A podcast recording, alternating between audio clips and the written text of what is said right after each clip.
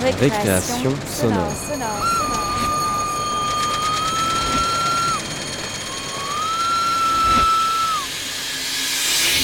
Sur Radio Campus Paris.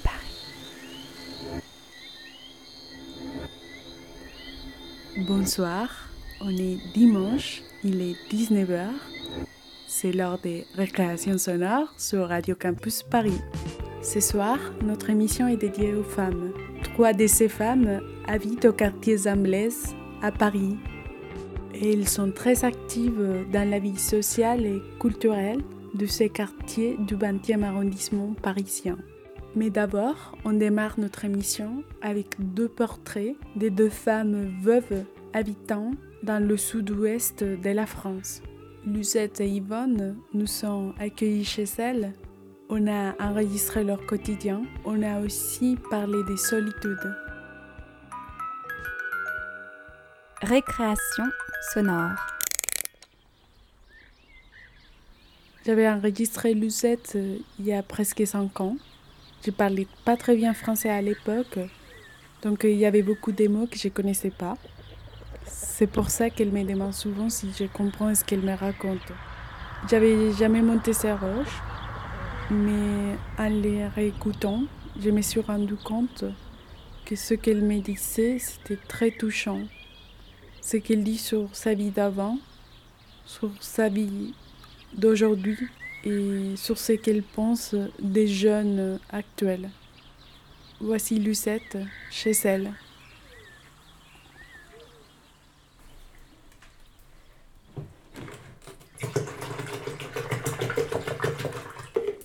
T'as déjeuné, toi? Oui, oui. Ah, bon. Un thé.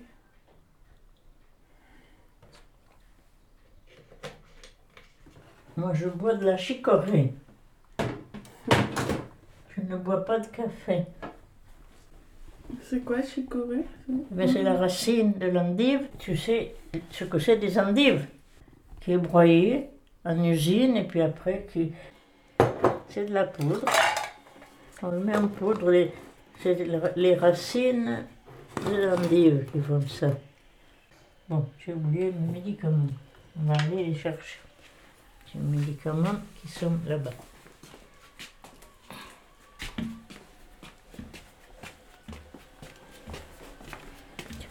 D'habitude, je les porte. Et puis ce matin, je me suis occupée de ce rideau qui ne voulait pas marcher. J'ai oublié.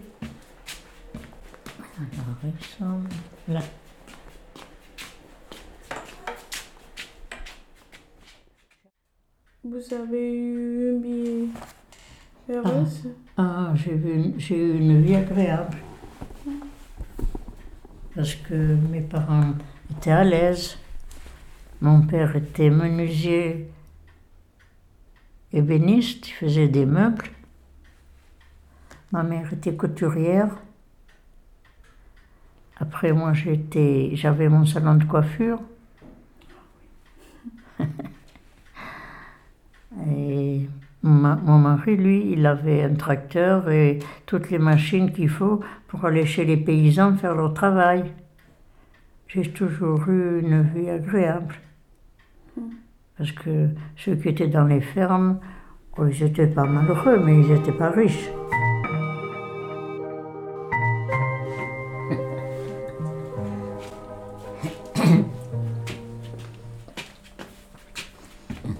Allumer le feu.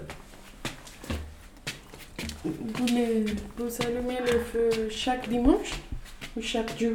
Les autres jours, j'ai quelqu'un, j'ai une aide qui me l'allume tous les matins à 8 heures. Le dimanche, eh bien, on a besoin de personne. Voilà, comme ça. C'est la loi. Moi,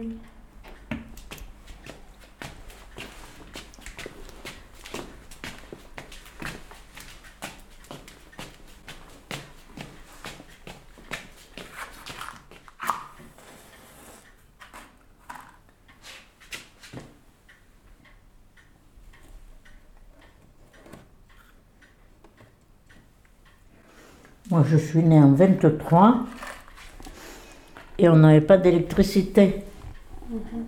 Et On s'éclairait avec une bougie.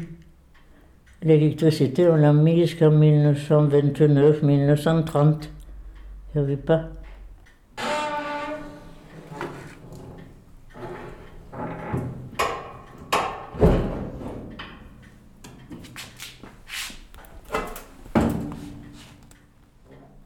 Facile, hein Oui.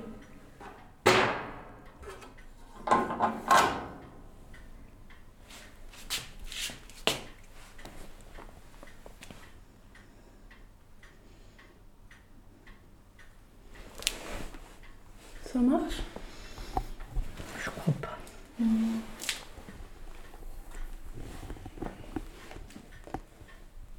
Pourtant, le papier n'est pas brûlé.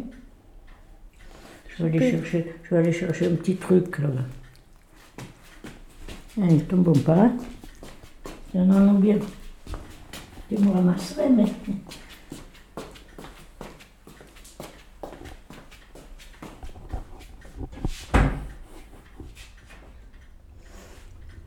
Et puis Quand j'ai fait tout ça, ben, j'ai pas froid.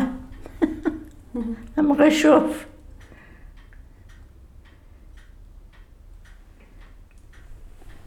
Donc ça va peut-être marcher cette fois.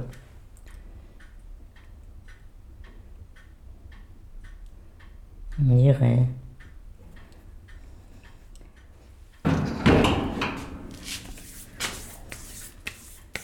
Il y a toujours quelqu'un qui vient vous voir Tous, tous les, tous les matins, on vient allumer mon feu. Et alors tous les soirs, euh, il y a quelqu'un qui vient me faire ma soupe, mes légumes. Tu vois ce que c'est Oui. Et. Ah, mais euh, je sais pas, il y a oh, 4-5 ans que j'ai besoin de quelqu'un.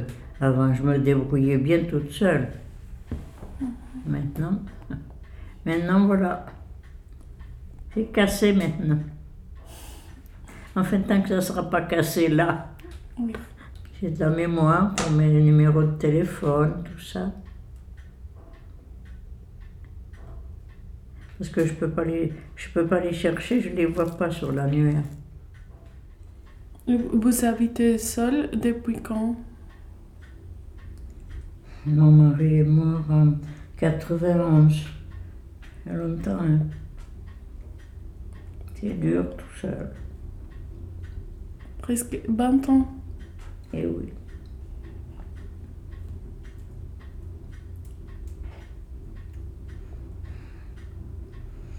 Eh oui.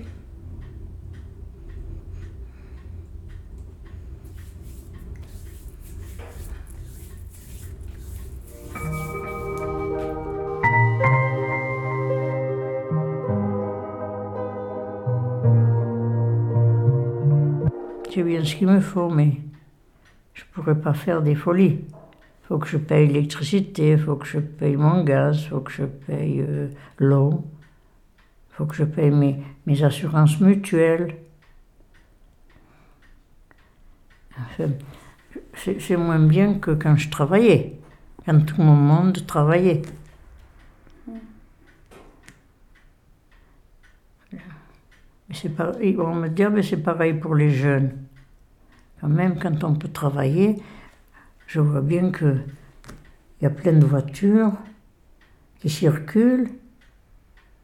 Donc, euh, je pense que les gens sont à l'aise.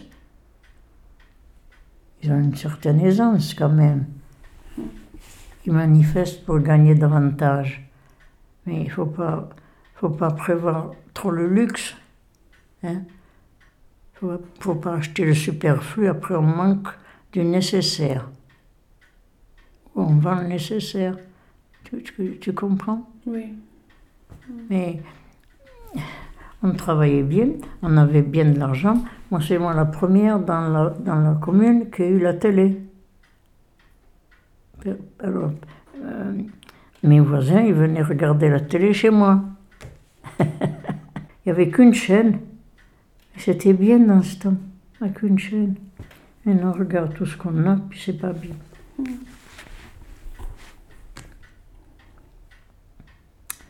Eh oui, la, la, la vie change, mais je ne sais pas si c'est bien.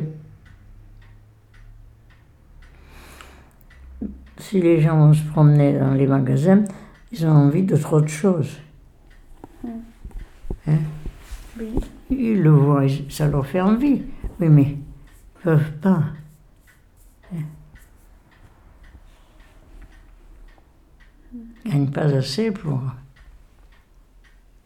Certains, oui. Mais, comment dire, la classe moyenne, les gens moyens, ben non. Enfin, dans l'ensemble, les Français sont pas malheureux. Non, je pense qu'ici, euh, vraiment, la vie ici est un peu plus facile que, par exemple, dans mon pays. Oh oui, Oui. oui, hein. oui, oui, oui. Il y a plus, plus des avantages ici Oh oui, je pense. hein. que mon pays. C'est plus difficile là-bas. La vie est chère aussi, mais les, les, les salaires sont plus bas. Oui. Tandis que là, bon, eh bien, on manifeste. C'est pas bien joli ça de manifester. J'aime pas ça. Mais on me dit à mon âge, tu ne connais rien.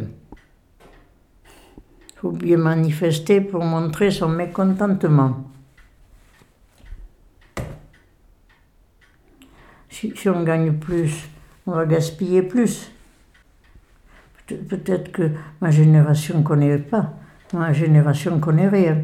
Mais quand même, j'ai bien vu des choses et je connais bien que maintenant, ils sont plus heureux les jeunes que dans mon temps. Parce que mes petits clients qui venaient se faire coiffer, ils travaillaient toute la semaine pour venir au coiffeur le dimanche matin. Hein? Et ils ne gagnaient pas beaucoup. Ils n'avaient pas beaucoup de soins. Mais ils voulaient être modernes, ils venaient chez le coiffeur, ils étaient tout contents. Parce que c'était les- c'était tout nouveau, ça, tu vois, tout nouveau. Oui. Les gens se coupaient les cheveux entre eux. Les, paysans, les gens de la terre, qui travaillaient la terre, ils se coupaient les cheveux entre eux. Alors quand je me suis installée coiffeuse, moi, c'était moderne.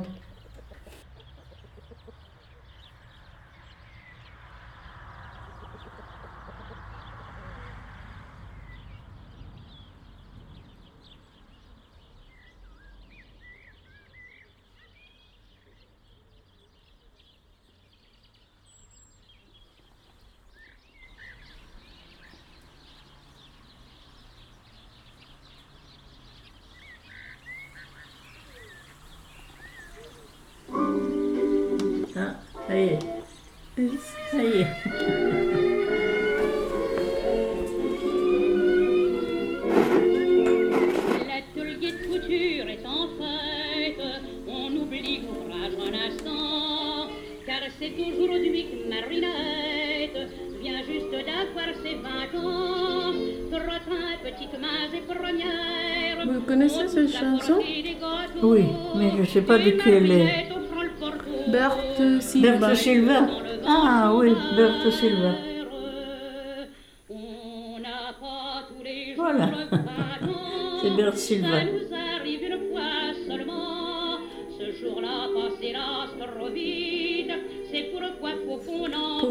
Trop difficile à comprendre. Eh oui. Dès que parle la chanson. Tant pis si vous n'êtes pas content. On n'a pas tous les jours 20 ans.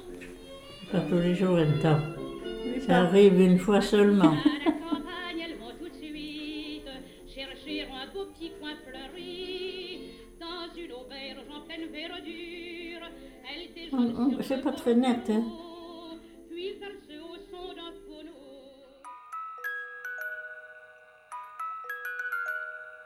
Récréation sonore. Le 17 août, par Sonia Leglen. On allait camper. On allait camper, on avait acheté du matériel de camping. On, avait, on allait camper dans les Pyrénées, on allait à la mer, on avait... Enfin, tant que ça a été à peu près bien, euh, j'ai des très bons souvenirs. Et oui. Malheureusement, ça a, pas duré, ça a duré 14 ans pile. On s'est mariés un 17 août. 14 ans après, le 17 août, il est mort. Donc je ne fête pas l'anniversaire de mon mariage, c'est le même que l'anniversaire de sa mort. J'avais la chance d'avoir un mari qui était affectueux, ce, qui a énormément manqué aux enfants. Il était sûrement plus patient que moi, il les aurait bien aidés au point de vue scolaire et autrement. Il avait un caractère en or, c'est la vérité. Il avait quelques défauts, mais c'était pas, c'était rien à côté de ses qualités. Alors j'ai toujours quand même eu un, sentiment de, de responsabilité puisque c'était moi qui étais au volant ce jour-là. Et ça, vous le traînez toute votre vie. Je me dis, si, si seulement il avait repris le volant avant, eh ben, ça ne serait pas arrivé. Mais on ne retourne pas en arrière, il n'y a rien à faire.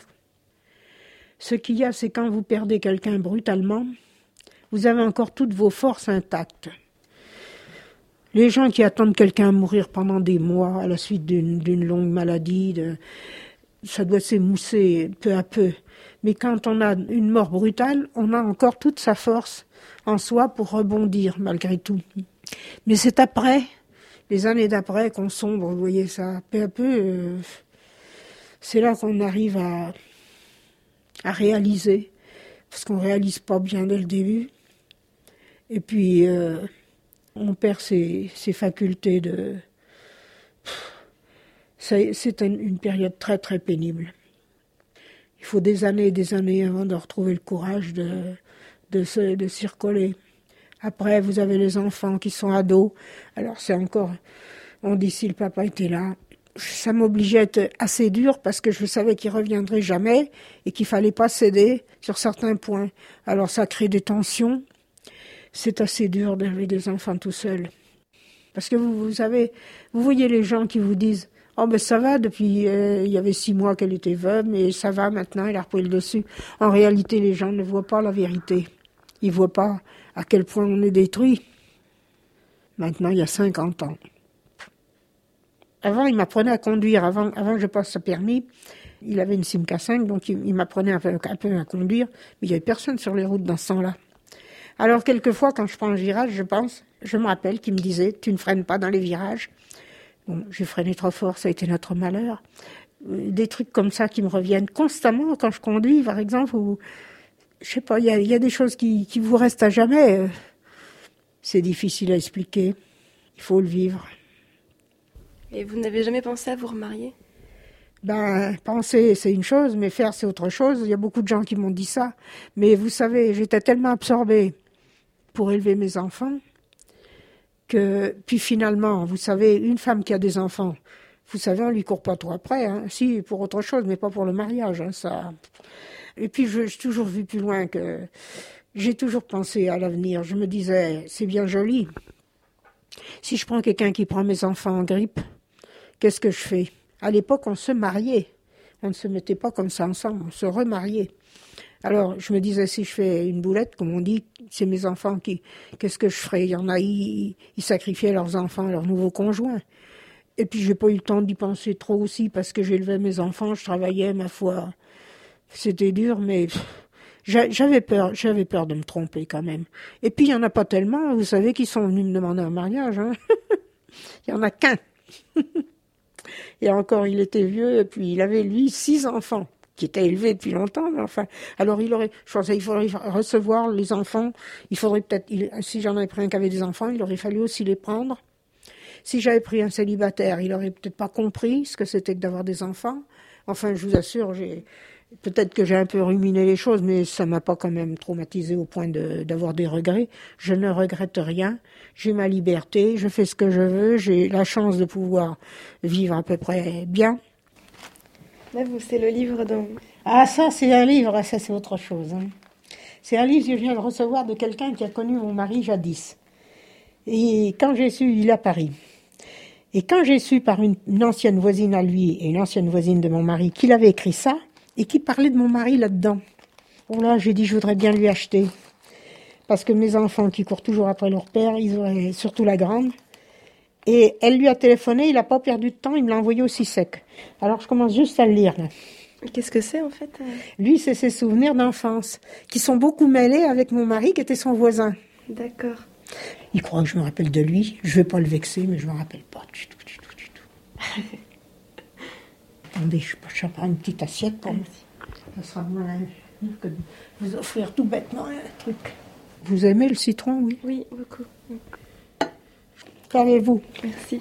Et qu'est-ce que vous faites comme activité? Vous m'avez dit. euh, J'ai une heure de gym par semaine. Je vais à la piscine, la piscine est à côté.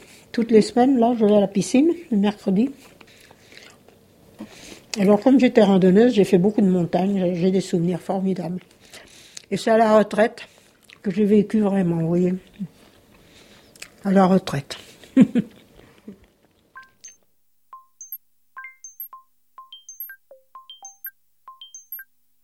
Récréation Sonore.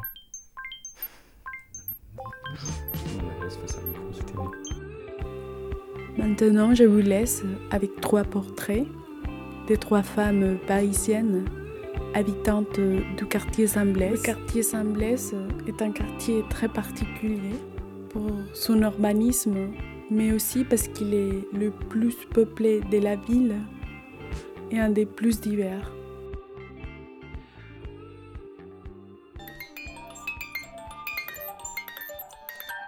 Récréation Sonore. Qui est-ce, Madame Crusoe?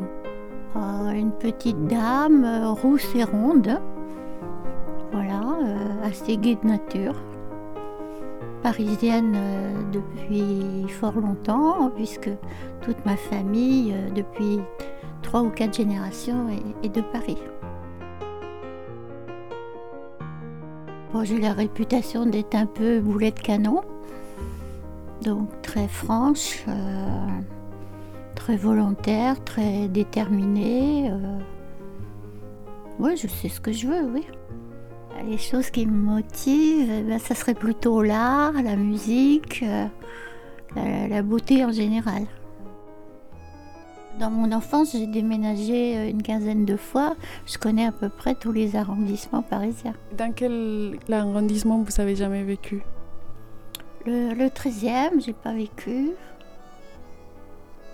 Le 13e, euh, j'ai vécu dans le 16, le 17, le 18, le 4e, euh, oui, le 13e, je connais pas très bien. Ma retraite, ben, je l'ai commencé en m'occupant du conseil de quartier euh, ici, euh, Saint-Blaise. hein. Ça a été euh, à peu près 9 ans de mon existence. Je m'occupais aussi bien de, la trésorerie que de l'animation ou, ou des contacts avec les urbanistes qui ont fait le GPRU du quartier. Le GPRU, c'est-à-dire le grand plan de renouvellement urbain. Ma fenêtre donne sur le square des quarts d'heure. J'ai quatre tours, dont deux bien en face, avec une percée euh, du ciel euh, au milieu de ces deux tours, qui, par ses couleurs, euh, le matin apporte une note naturelle dans ce décor rigide de tours aux lignes très droites. J'ai la chance d'habiter au septième étage, donc je profite du ciel. On vient de nous refaire un jardin là dans le grand plan de renouvellement du quartier. Ce jardin, il y a eu une grande bagarre récemment avec la mairie à ce sujet, parce qu'on ne veut pas de, de bancs euh, ouverts au public euh, dans, ce, dans cet espace qui est privé ouvert au public. On ne veut pas de bancs et la mairie veut absolument des bancs. On veut pas de bancs parce que euh, les jeunes s'y installent, font du bruit, de la musique. Il y a des mamies euh, euh, ou des mamans qui s'installent pour manger des cacahuètes, qui mettent tout ça, des détritus partout. Euh. J'ai une amie qui habite le 29e étage, boulevard Davout, là où a été tourné le film euh, d'ici même. Euh, c'est Malou, et Malou, je l'appelle euh, Madame de la Tour. c'est assez loin, mais on arrive à se faire un grand signe, oui. Ah oui, vous faites coucou. je sais quand elle est en vacances, si je vois de la lumière, je téléphone. C'est- C'est très chouette une fois qu'on est là-haut, euh, voir tout Paris, les lumières, euh, la perspective, le ciel surtout, c'est très très intéressant. Oui, Vous habitez seul? Oui, Il y a beaucoup de gens qui habitent seuls dans le quartier? Oui, oui. oui, oui. Oui, oui. Mais mon entourage est, est plutôt féminin. Mes amis sont à droite, à gauche dans le quartier, mais je sais pas, peut-être que passé un certain âge, on se regroupe par euh, affinité. Selon une, une copine, je peux pas passer sur la place sans que quelqu'un vienne me faire un bisou. C'est vrai que je connais beaucoup de monde, je connais mes voisins. euh, Est-ce que vous savez jouer ou participer dans le film euh, Airpost Oui, en tant que figurante, euh, dans la scène où le- la jeune femme se jette dans le vide avec ses grandes ailes. Euh, Il y a un cocktail d'inauguration et j'étais parmi les figurants avec des, copines. L'originalité de ce film m'a beaucoup plu. Mais d'un autre côté, le début du film où on voit le quartier très détérioré, rouillé, euh, avec des traces de- des traces un peu sur les murs et tout ça. Euh, aussitôt sortie de la salle, euh, j'ai dit à Marc, Ah, j'en peux plus, il faut que je déménage absolument. mais ensuite, son film est devenu beaucoup plus poétique. Mais au début du film, vraiment, on voyait toute la détérioration de ce quartier. Oh, On a envie de s'échapper du quartier souvent. Vous voudrez partir?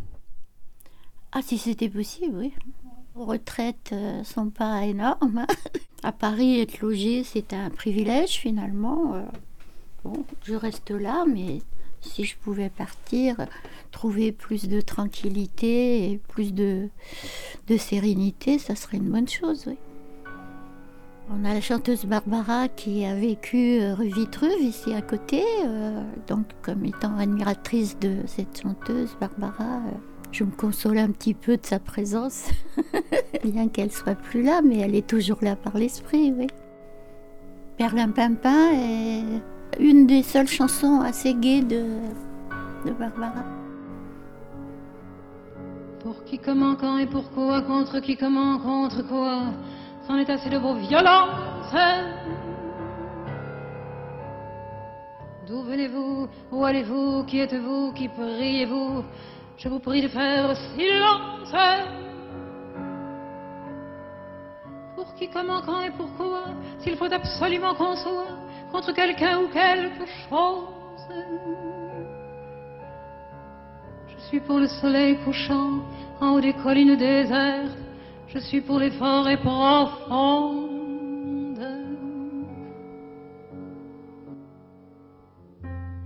Car un enfant qui pleure, qu'il soit de n'importe où, est un enfant qui pleure.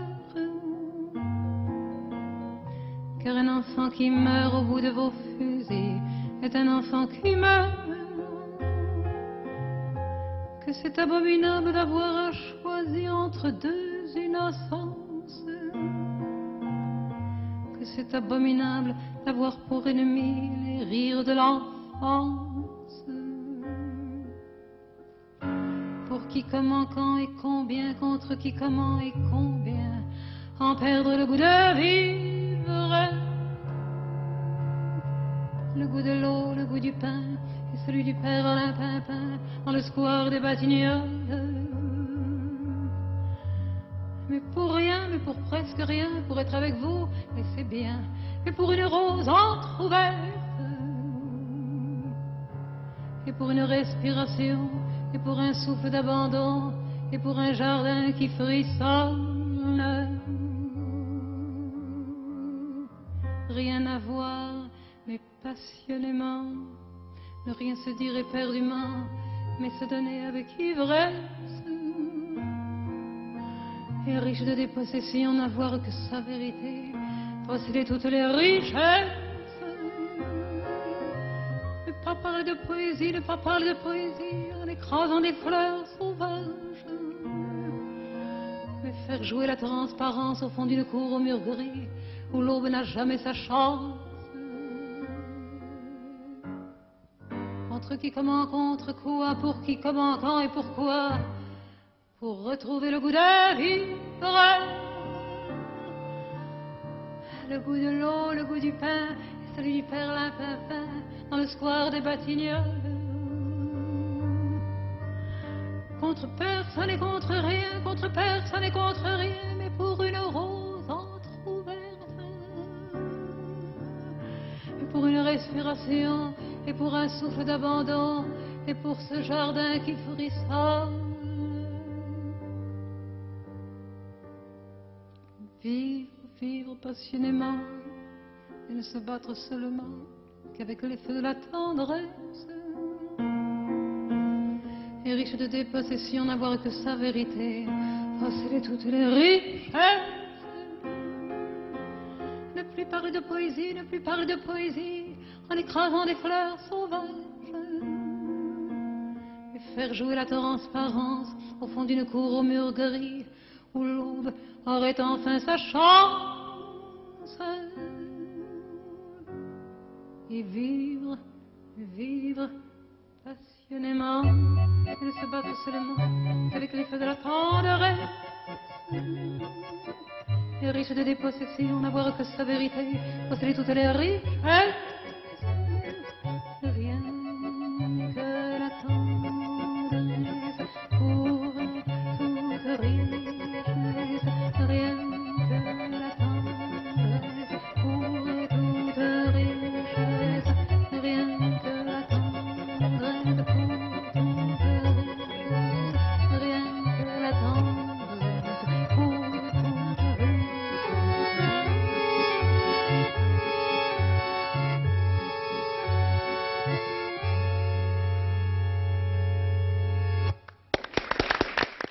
Incredible experience.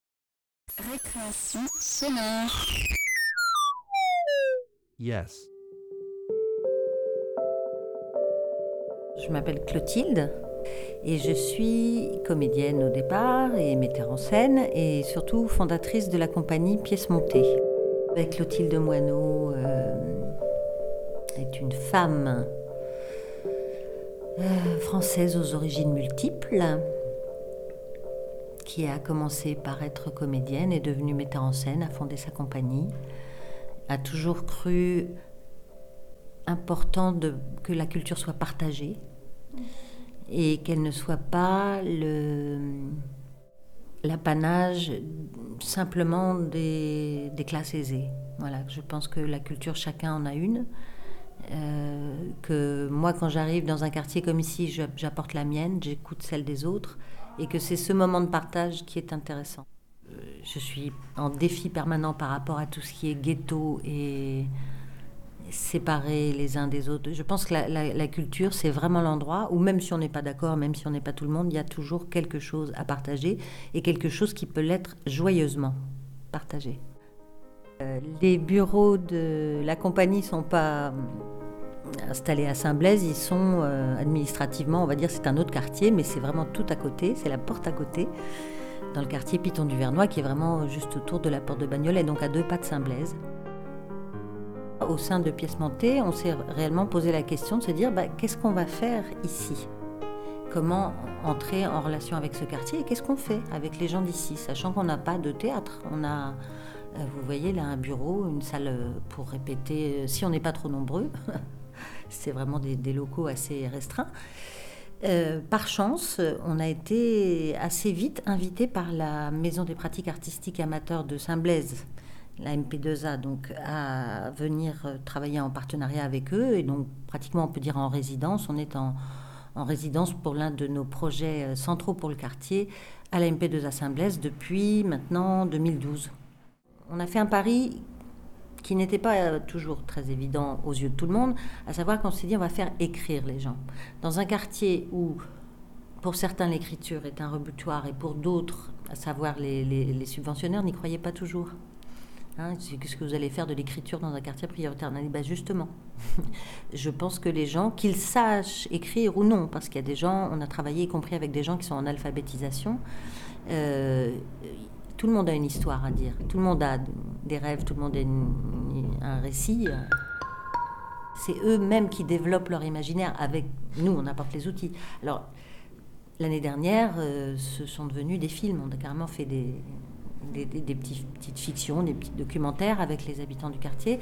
Mais l'idée, c'est ça, c'est de- d'être à leur côté avec eux et que leur rapport nous nourrit autant que le nôtre les nourrit. Été l'apport des, des pièces montées au quartier Ah, les pièces montées au quartier, ça il faudrait demander aux gens du quartier, mais pour nous, dans notre travail, ça a vraiment euh, les différentes formules qu'on a expérimentées.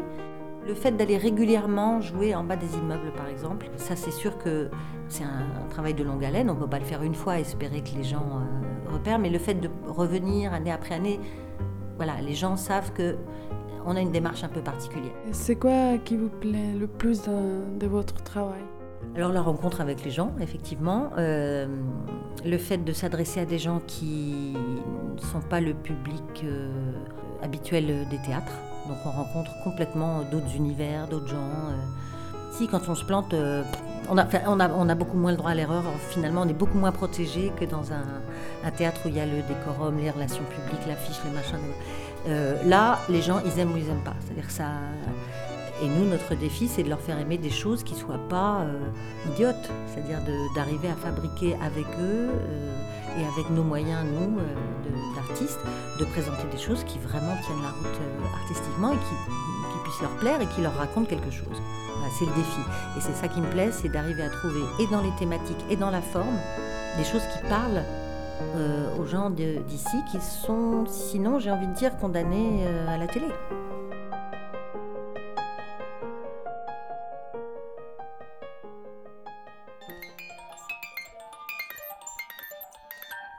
Récréation sonore, Ah, ici, c'est le couloir du vent.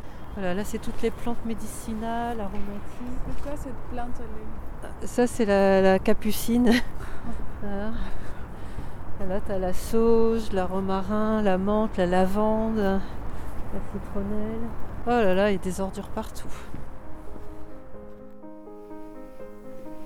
Multicolore, c'est une association qui existe depuis 13 ans euh, d'éducation à l'environnement par le jardinage et les pratiques artistiques.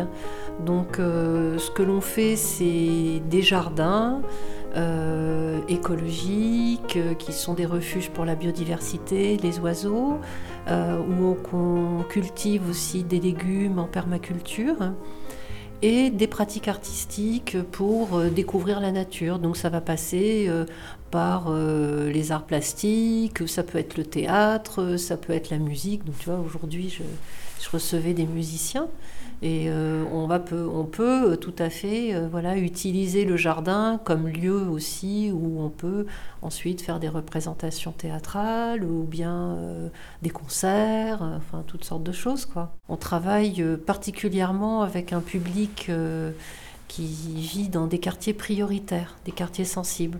Donc ce sont des, des enfants, tu vois par exemple, euh, ils connaissent bien euh, la citrouille d'Halloween, mais généralement ils en ont jamais mangé quoi. Donc une fois qu'ils l'ont fait pousser, ben, ils vont découvrir euh, les potirons, les courges, les... et ils vont les cuisiner de différentes façons. Et, et donc ça va les ouvrir vers une autre façon de, de s'alimenter. On a commencé par faire ces dépôts qu'on a mis, euh, qu'on a enfilés sur les potelets anti-stationnement et qu'on a végétalisés. Les décorations des pots, on les faisait sous forme de stage. Il y a eu des enfants, mais il y a aussi eu des jeunes, des personnes âgées, enfin toutes sortes de gens qui sont venus faire des stages. Et à chaque fois, s'il y a une thématique sur les stages, euh, donc là, c'est euh, cette année, on a travaillé sur euh, autoportrait en, fleurs. On a travaillé sur le système de, de pochoirs et à la bombe. Ensuite, ils sont installés dans la rue et ils sont végétalisés euh, par les enfants du, quartier, donc pendant euh, plusieurs années. Et on faisait les ateliers de jardinage euh, dans la rue. Mais en fait, il y a le haut et le bas social.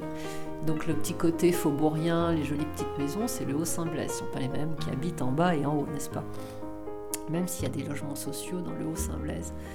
Et c'était un bien, tu vois, que les enfants, ils aillent aussi bien jardiner en haut qu'en bas, et que les habitants du haut viennent faire des pots qui ont été installés en bas. Tu vois, ça, ça a créé un petit mouvement euh, de, population entre, entre ces deux espaces. Parce qu'il y a une vraie césure hein, entre les deux. Donc ça, c'était aussi un des objectifs du projet.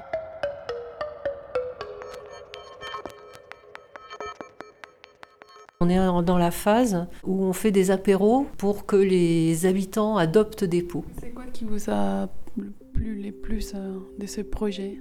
Généralement, on a un certain confort dans nos jardins, parce que ce sont des jardins qui sont un peu cachés. On a un petit espace à nous euh, qui est euh, voilà. Et puis, tout d'un coup, dans la rue, c'est complètement différent. On est mis en lumière. tout le monde voit ce que tu fais. Donc du coup, ça crée des nouveaux liens avec les, habitants. Et il y a des habitants qui viennent, euh, qui nous offrent des fleurs, d'autres qui plantent spontanément dans les pots. Alors si tu veux récupérer des compliments, tu vas jardiner euh, sur, la, sur la trame verte. C'est qui Madame Faye? Alors, qui suis-je? Euh, bah, quelqu'un qui n'a pas un projet, euh, une vie professionnelle euh, rectiligne. J'ai commencé par des études d'art, j'ai été graphiste et puis euh, ensuite je suis devenue éducatrice. puis ensuite j'ai fait d'autres formations en travail social, en botanique, en voilà. Donc je suis quelqu'un qui de curieux, quelqu'un qui est tout le temps en formation. J'aime bien apprendre de nouvelles choses et puis L'autre euh, aspect euh, de, ma personnalité, c'est la transmission. J'aime bien euh, partager ce que j'ai appris.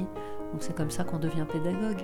J'habite, en fait, je suis au carrefour du quartier Piton et du quartier Saint-Blaise. J'habite sur le boulevard d'Avoue. J'habite aussi dans une cité et euh, par contre, j'ai de la chance parce que mes fenêtres, elles ouvrent sur un jardin, sur des arbres. oui, c'est bien. Sinon, je crois que je ne tiendrai pas le coup.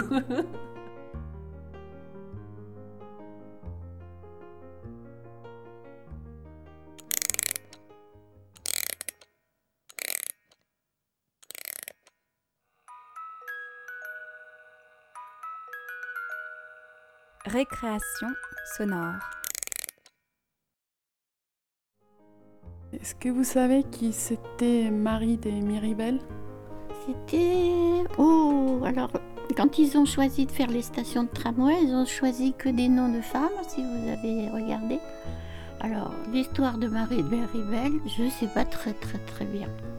Oui, c'est la fondatrice de la fondation de la Croix Saint-Simon.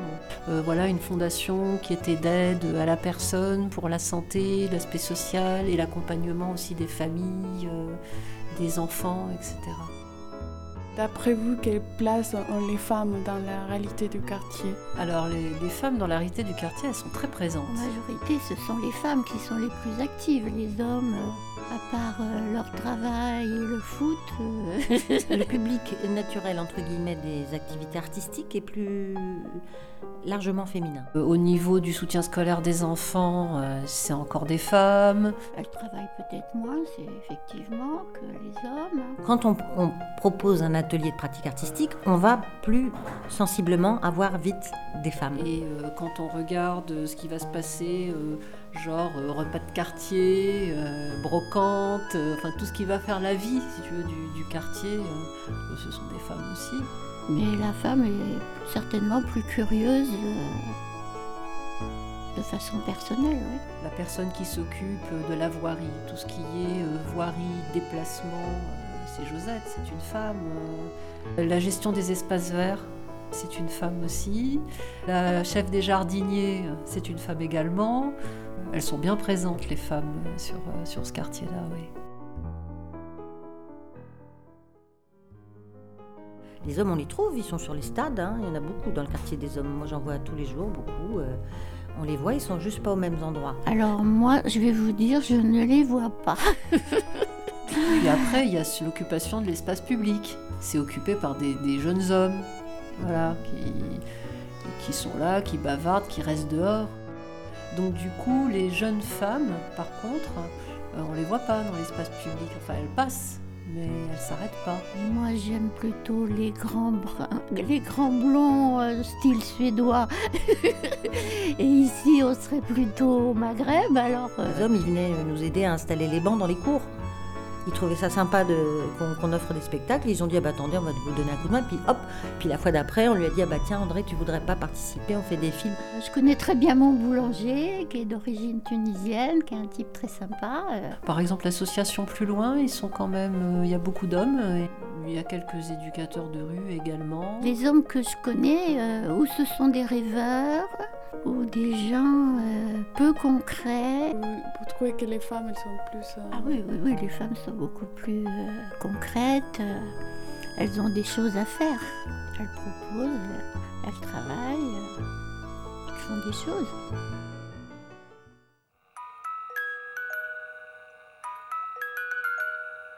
Récréation sonore. On arrive bientôt à la fin de cette récréation sonore.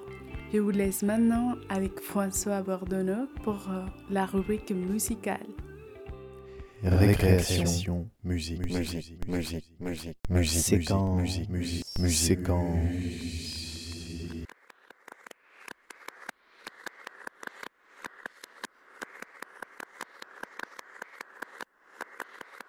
1976-2016, c'est cette année le 40e anniversaire de la création de Music for 18 Musicians, œuvre majeure du musicien new-yorkais Steve Reich. Alors pour l'occasion, je vous ferai écouter durant plusieurs semaines différentes œuvres de ce pilier de la musique minimaliste, un des courants de la musique contemporaine. Inventée dans les années 60, la musique minimaliste est caractérisée par une pulsation continue sur laquelle viennent se greffer sonorités, mélodies et motifs rythmiques annexes, le tout étant modulé par des variations d'attaque ou de volume. Outre une musique de répétition, l'ensemble donne souvent l'impression d'un organisme en marche, respirant, ondulant et agité régulièrement de mouvements particuliers. Difficile à expliquer, cela dit, le mieux, je crois, c'est d'écouter Music for 18 Musicians.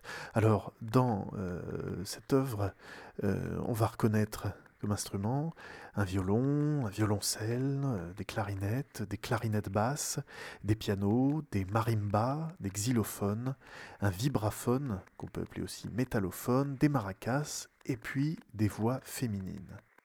Music for 18 Musicians est découpé en 14 mouvements. Le premier et le dernier donnent la pulsation et les 12 autres modulent cette pulsation, le tout durant une heure. On écoute donc Pulse, le premier mouvement de la pièce.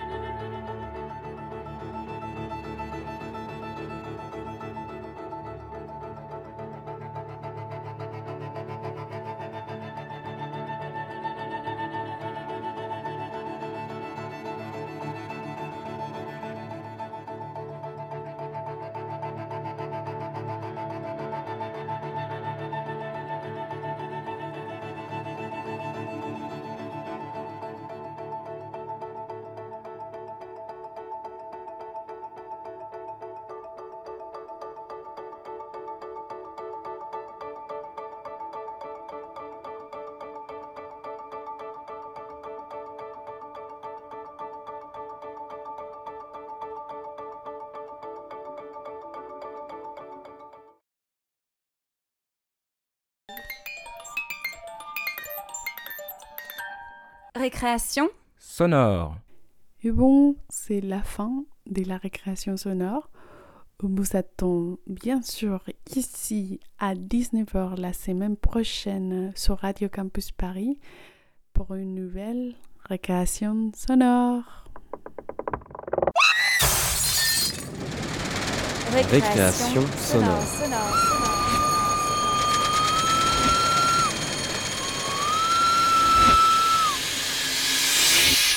Sur Radio Campus Paris.